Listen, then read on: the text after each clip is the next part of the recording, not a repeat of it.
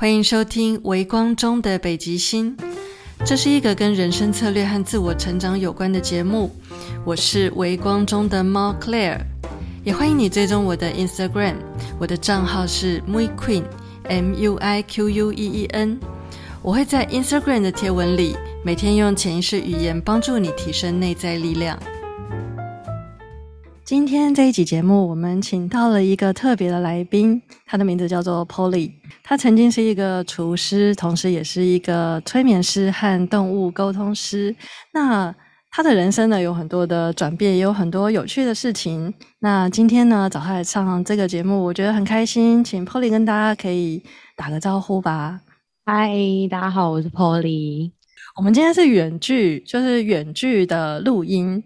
所以呢，在音质上面就有可能跟我们直接收录会有一点点不一样，但是呢，我们都用了很好的麦克风，所以呢，没错，所以尽量让这一集节目的音质还是可以让大家觉得很享受。那后你先跟我们聊聊啊，你曾经是一个厨师，你怎么会想要当厨师？当厨师其实这件事情还蛮有趣的，因为我以前也不是本科系，不是餐饮科系的。嗯，然后我那时候就是打工啊，在当服务生。然后服务生在等菜的时候，你就会站在菜口，然后看着厨房里面的师傅就很帅气的在翻锅啊、流汗啊，然后就觉得哇，好帅哦！你那时候是在是在哪一种餐厅啊？我在意式餐厅，意大利菜，对，意大利。嗯，然后那时候就觉得哇，帅。然后那时候应该二十出头岁。就你很年轻，然后就觉得我也要这么帅，因为厨房就很少女生啊。然后想说好，OK，那我就当第一个，所以我就去当厨师了。厨师有那么好当吗？厨师哦，我觉得要看你指的是身体条件还是求职条件。求职条件而言，我觉得厨师很好入门，因为服务业啊，就很多地方都会有职缺。但是身体条件的话，我觉得厨师。其实有一点门槛，因为你要做很多可能苦力活，然后厨房又很危险，就很累。然后女生的那个身体构造，就是其实比较没有那么适合长期在高温状况下，很热，真的很热，就是你全身都会是汗。然后，而且我觉得那个热是你会有那种身体脱水的感觉。因为我一个餐期开始，可能五点开始，我真的停下来是十点。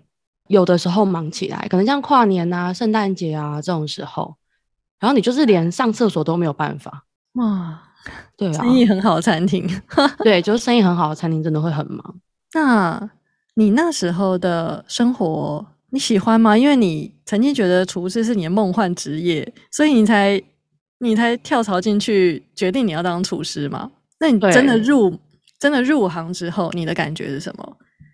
入行之后，我觉得，我觉得初期你做每一件事情初期，它都会有一个蜜月期，嗯，就你做任何事情，你都会觉得天哪，我进步了，我好棒，就我 越来越厉害，我现在就是一个专业厨师。可是到了中间吧，开始比较上手之后，会，我觉得我我有进入一段很长时间的自我怀疑，因为厨师真的太辛苦啦，就是我动不动上班时间就是十个小时。或是我最紧绷，有上过一天十四个小时，而且我是有一点像马拉松，因为餐厅没有人，然后我那个时候又是就是要要教导新人，所以我是需要带训的新的资深员工，所以其实那个上班的压力会非常的大，嗯，对。然后我那时候每天回家，我印象非常深刻，我会已经累到是你会没来由的哭泣。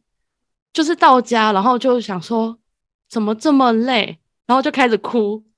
而且我觉得我那时候有一点就是累到已经心灵状态非常的不健康，就是会觉得我赚这么一点钱，然后我这么累，我也见不到朋友，然后我也没有办法好好吃饭。就那时候已经连好好吃饭是一种奢侈。工作时间很长，所以你那你那时候休假时间有休假时间吗？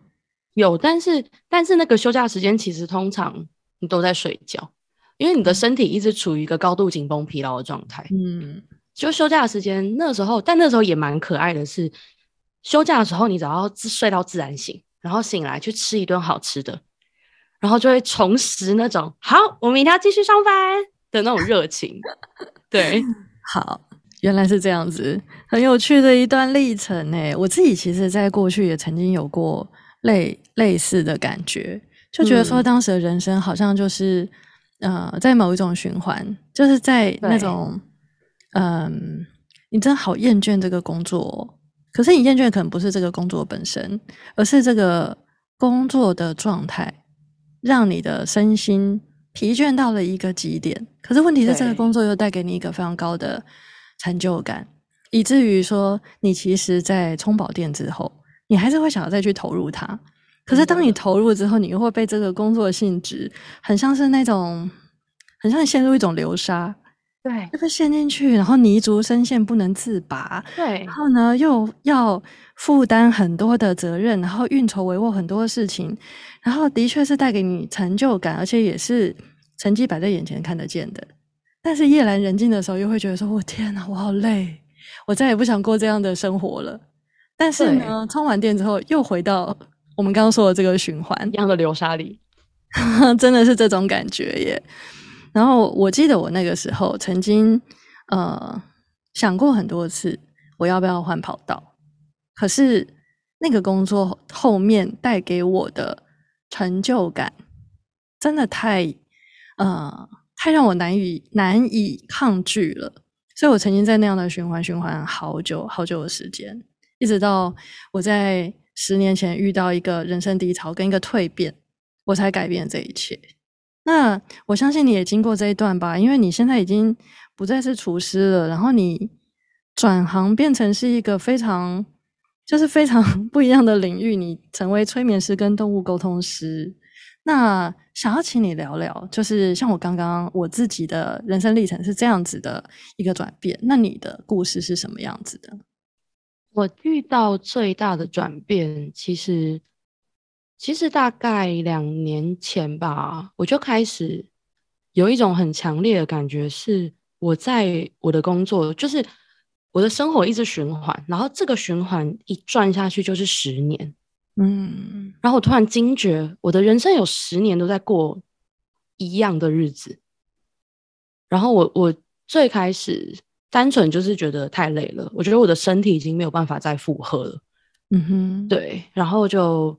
开始有一个起心动念吧，我觉得起心动念很重要。你的意念出来之后，后面宇宙就会慢慢的把你推到某一条路上。嗯，然后那时候就觉得，好，那就我既然都已经出社会十年，那不然我给自己一个礼物，因为我刚好又遇到我那个时候生日快到了，然后就觉得 OK，那我给自己一个假期好了。对，然后我就就开始放自己一个长假。嗯，对，然后那个时候。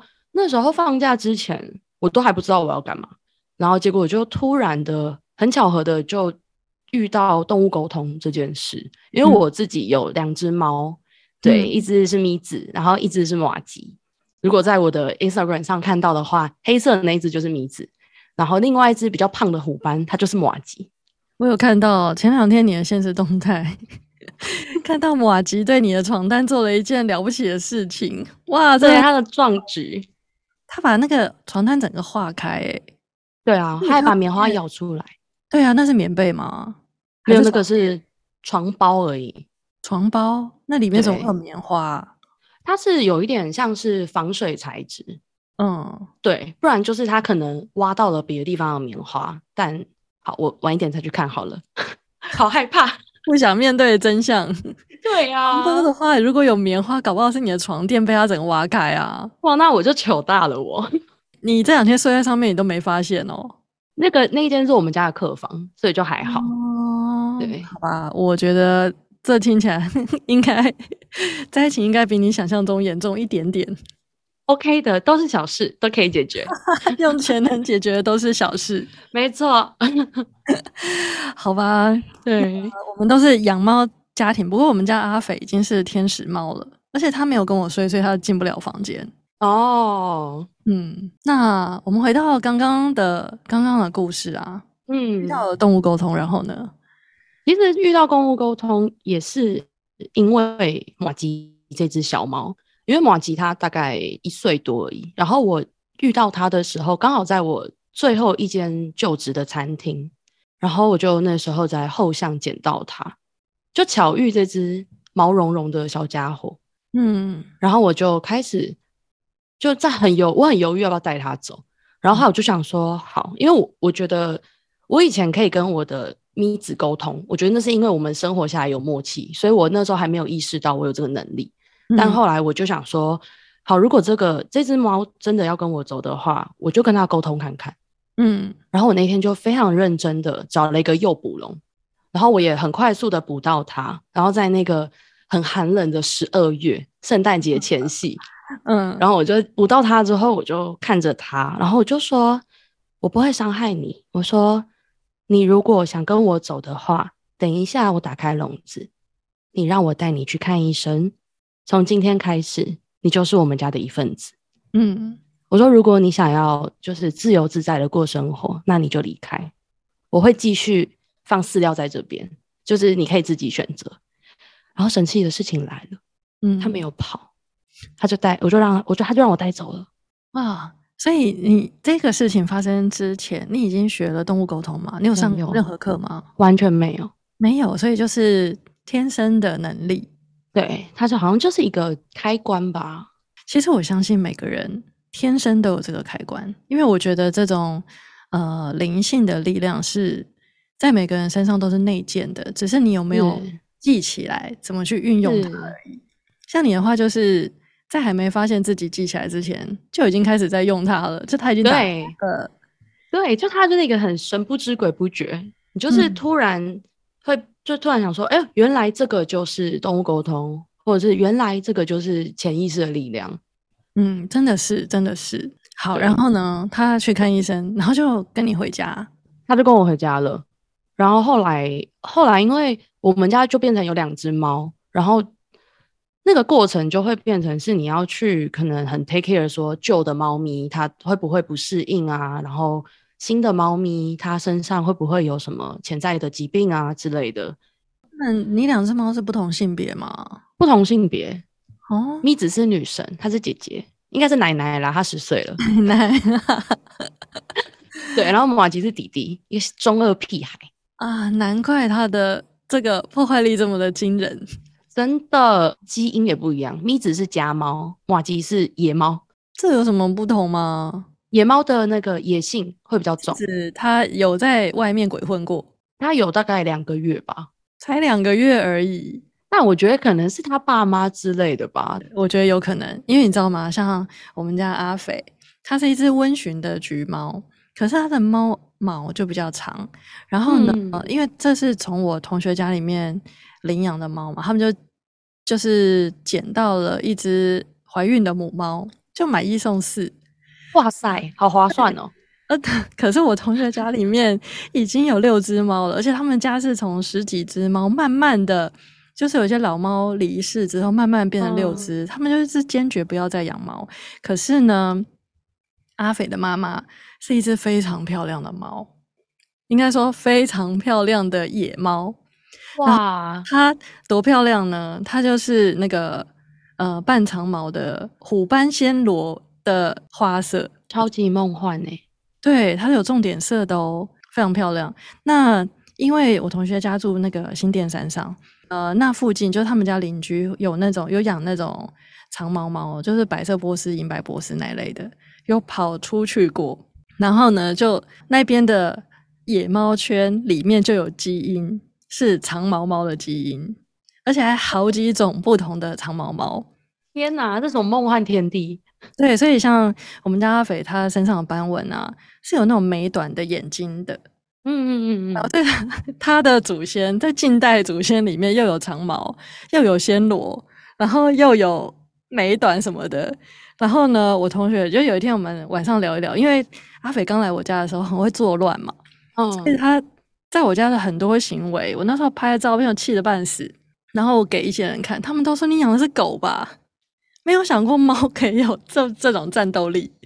然后呢，我就跟我同学聊天的时候，我同学就说：“哦，根据他们家的那个呃地理环境，就算阿肥祖先有混到山猫或是石虎，应该也是正常的吧？我我头上都是惊叹号，我想说 你说什么？山猫惊呆了。对呀，我到底养了什么？你到底推荐了什么让我养？你带了我带了什么东西进我家门？然后我就真的一点不夸张，我立刻去翻阿肥的耳朵的后面，看到有没有白毛。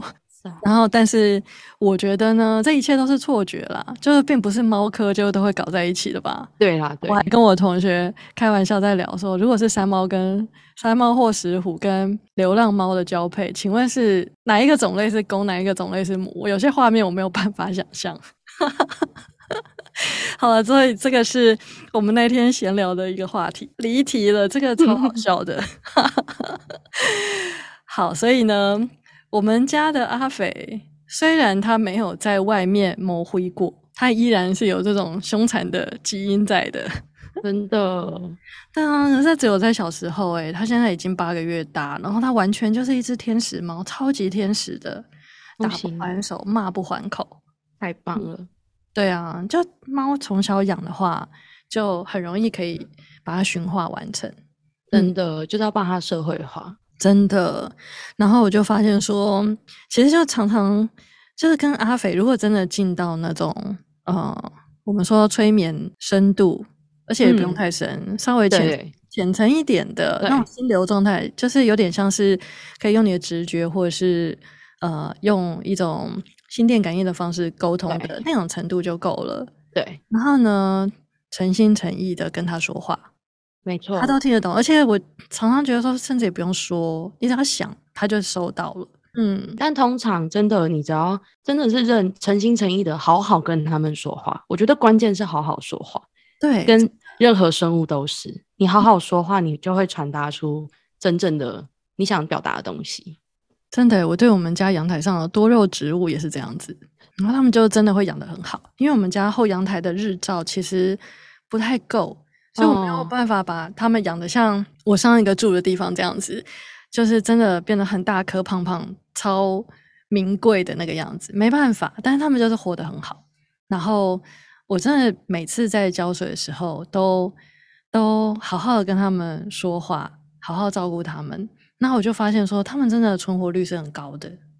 嗯，真的好诶。所以你没有学过动物沟通，那嗯，那天线就自然打开。那你觉得对你的，就是当你发现这个能力之后，在你的人生中带来什么影响吗？就在你的生活里，我觉得很很具体的就是跟自己的猫相处会变得很有效率，而且，嗯，我我自己觉得，我自己做动物沟通的方式比较，我比较会把它说成是一种关系疗愈，嗯，因为我觉得你们要先互相了解，你们才有办法沟通，真的是，所以我自己在真的。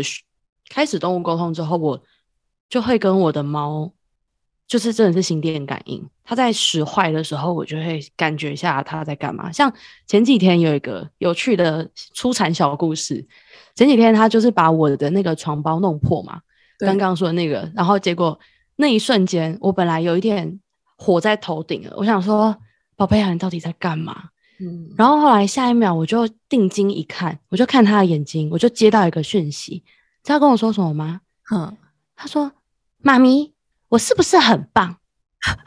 然后我就傻眼，想说：“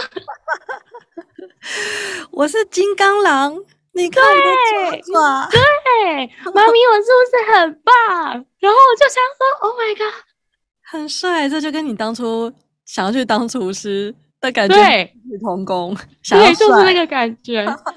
然后我本来已经就是想说：“好，我要怎么？”怎么就是好好的教育你或者干嘛？可是我就突然转念一想，他是一个孩子，他他因为他觉得跟我很亲近，他只是在探索，他用他的方式在探索世界。我怎么舍得苛责他？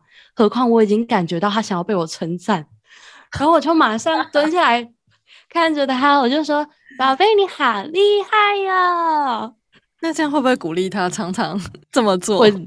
就觉得好啦，他好像也就是就这件事情就突然变得很可爱，然后就觉得 OK，那我下次就是可能选床包的时候，我会选再方抓一点的。现在是不是有那种猫抓布？猫抓布真的有用吗？猫抓应该有吧？我还没有买过哎，但我觉得应该有用。我知道有猫抓布的沙发套套在沙发上面的，但我不知道有没有猫抓布的床包哎，那睡起来会不会不舒服啊？感觉会有点闷，不知道为什么。不然的话，就是猫抓布的床包先套进去，再套保洁垫。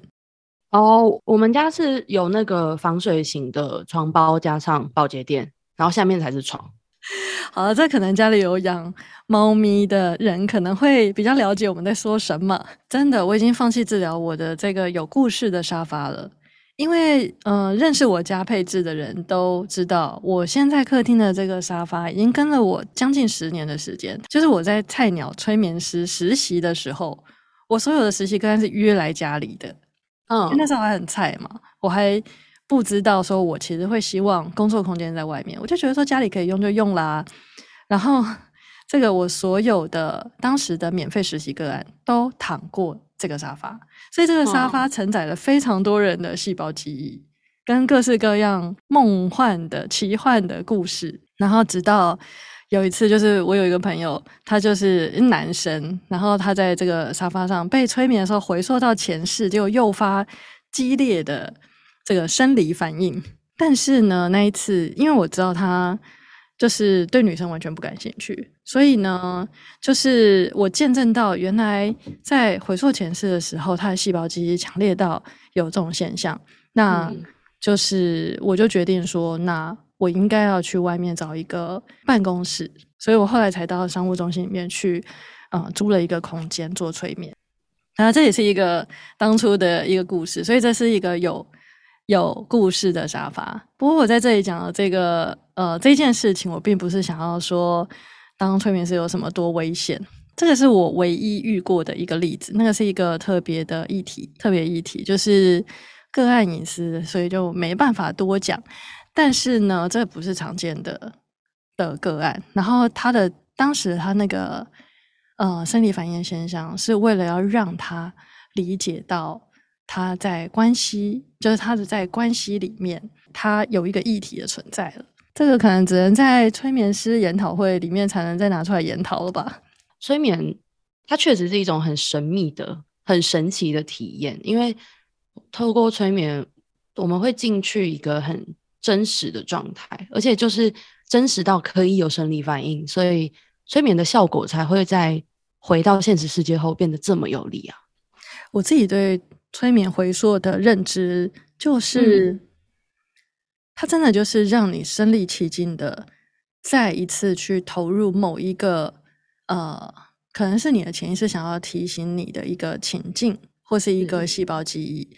正是因为它如此的真实，就很像是你正在真实的重新经历那个状态。你才有可能把过去未完待续的那个部分重新做修正，而且是一个非常真实的，好像是发生在现实生活中的重新的修正。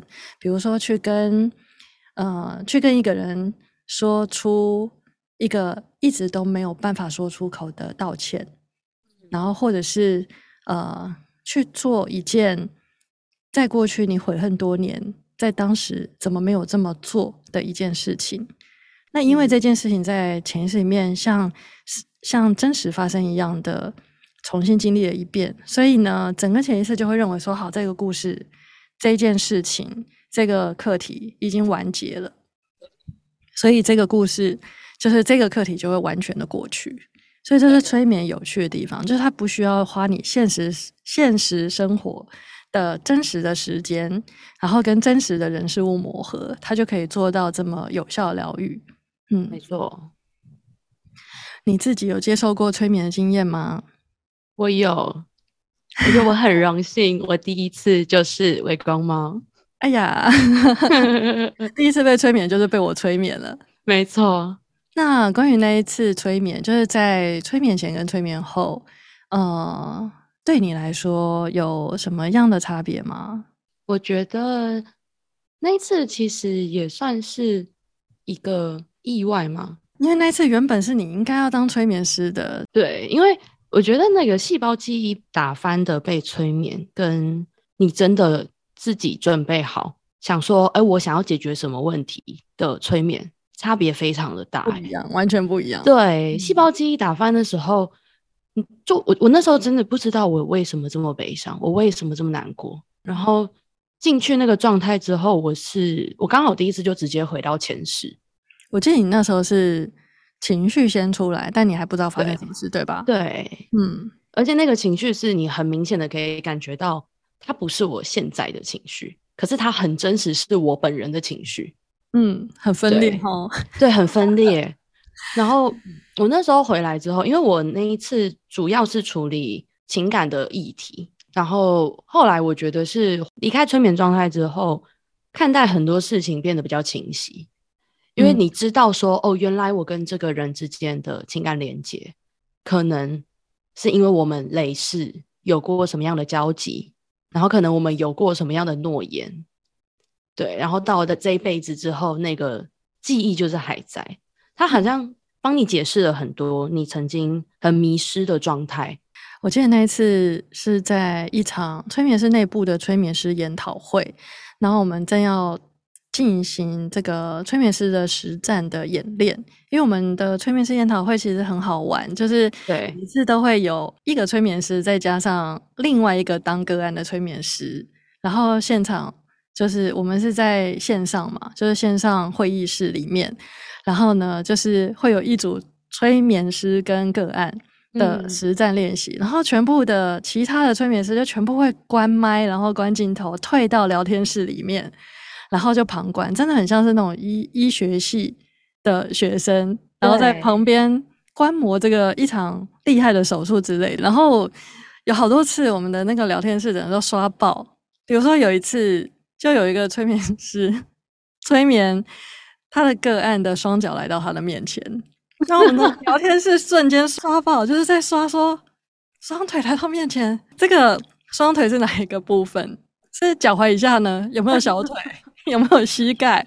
有带血吗？然后我们的两个是刷爆，然后真的很好玩。我们的哎，反正我们催眠师就是结业之后还是会有。定期的催眠师研讨会，每次都玩爆。对，那那那一次你也是在催眠师研讨会的呃的时候发生的事情吗？我记得你那时候立刻眼泪就掉下来了。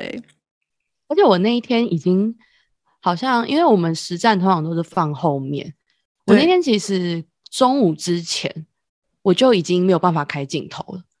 哦，就是我就一直有一种哽咽感，然后眼泪一直要掉下来。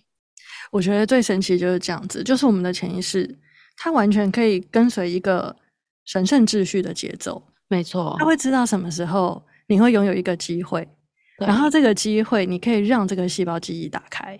因为像我那时候在学催眠，我在我自己在当学生在催眠证照班上面的时候，我也有过细胞记忆被打翻经验。嗯，然后就是碰到这种这种。状况的时候，你你可以知道说，你其实呃，在神圣秩序里面，没有事情是会出错的，所有的事情都是安排好的。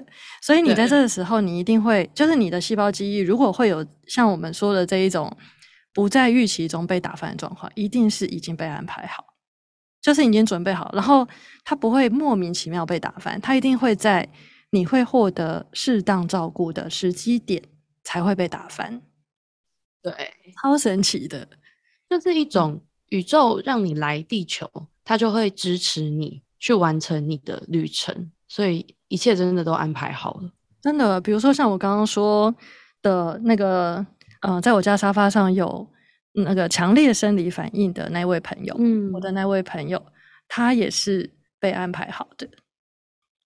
那今天如果说是会让催眠师有立刻危险的话，他也不会。在那时候出现这件事情，嗯嗯，就是这是我后来，嗯，当催眠师这么多年，我体会到的事情，真的见证到超级多这种故事。可是因为有很多都是个案的故事，个案的隐私，所以都不能讲，只能够只能够内伤，在 在自己里面就训练自己的忘性坚强。对，现在能够拖越来越多人下水，学了催眠，然后了解我正在呃。正在别人的潜意识里面杀进杀出是什么样的感觉？我觉得真的是无道不孤单啊，感觉快乐，所以在是研讨会这种呃这种学术研讨不禁止录音录影的场合，就可以有好多讨论，觉得觉得好，真的觉得热闹。以前我曾经觉得我在催眠师这条路上走的好孤独哦，因为你没有办法跟任何人讨论，然后他的专业技术不到一个程度的人，你跟他讲也是白讲的，就算能讲也是白讲的，对，所以觉得好孤单。然后，但是他好有成就感，然后好棒，然后一个灵魂旅程竟然是这样的，真的，对啊，然后各种的，就是那种各种的课题，每次走到死胡同，都会突然他自己就会柳暗花明又一村。可是他绝对不是催眠师很厉害可以办到的，就是个案的潜意识，他会自己，他会自己有一个呃，有一个神来一笔。对，然后就会有一个转折，真的超级神奇。所以我后来做催眠超放松的，很难没有关系啊。反正后面如果这是一个现在就要解决的课题的话，它等一下就会转弯了。对，真的我也是这样觉得，真的吼，对不对？开始都超紧张，想说怎么办？怎么办？那这个我要怎么处理？对，好后来好烦，对，需要压力球，我需要捏。后来做到后面就觉得每一个人都有神圣秩序。就顺走，他会来，就表示这件事情要解决了。嗯，然后所有事情在潜意识都可以非常轻松简单的解决，真的是这个样子。对啊，好了，我们今天的这个节目呢，我们会分成上下两集，所以呢，我们上期节目要在这里先。结束，然后我们在下集面会有更多精彩的分享。今天谢谢 Polly 来上微光中的北极星。然后呢，关于 Polly，就是跟 Polly 有关的，呃，比如说你想要找他，想认识他，你想要更了解他的动物沟通，还有他的催眠的话呢，那我都会把他的联络方式放在我们节目的资讯栏里。希望今天这一集节目你能够喜欢。我们下集节目再见。嘿，谢谢你收听到最后。如果你喜欢微光中的北极星，请帮我按个订阅，并且在 Apple Podcast 上给我五星评价，好让更多人可以知道这个节目。感谢你的收听，我们下一集节目见。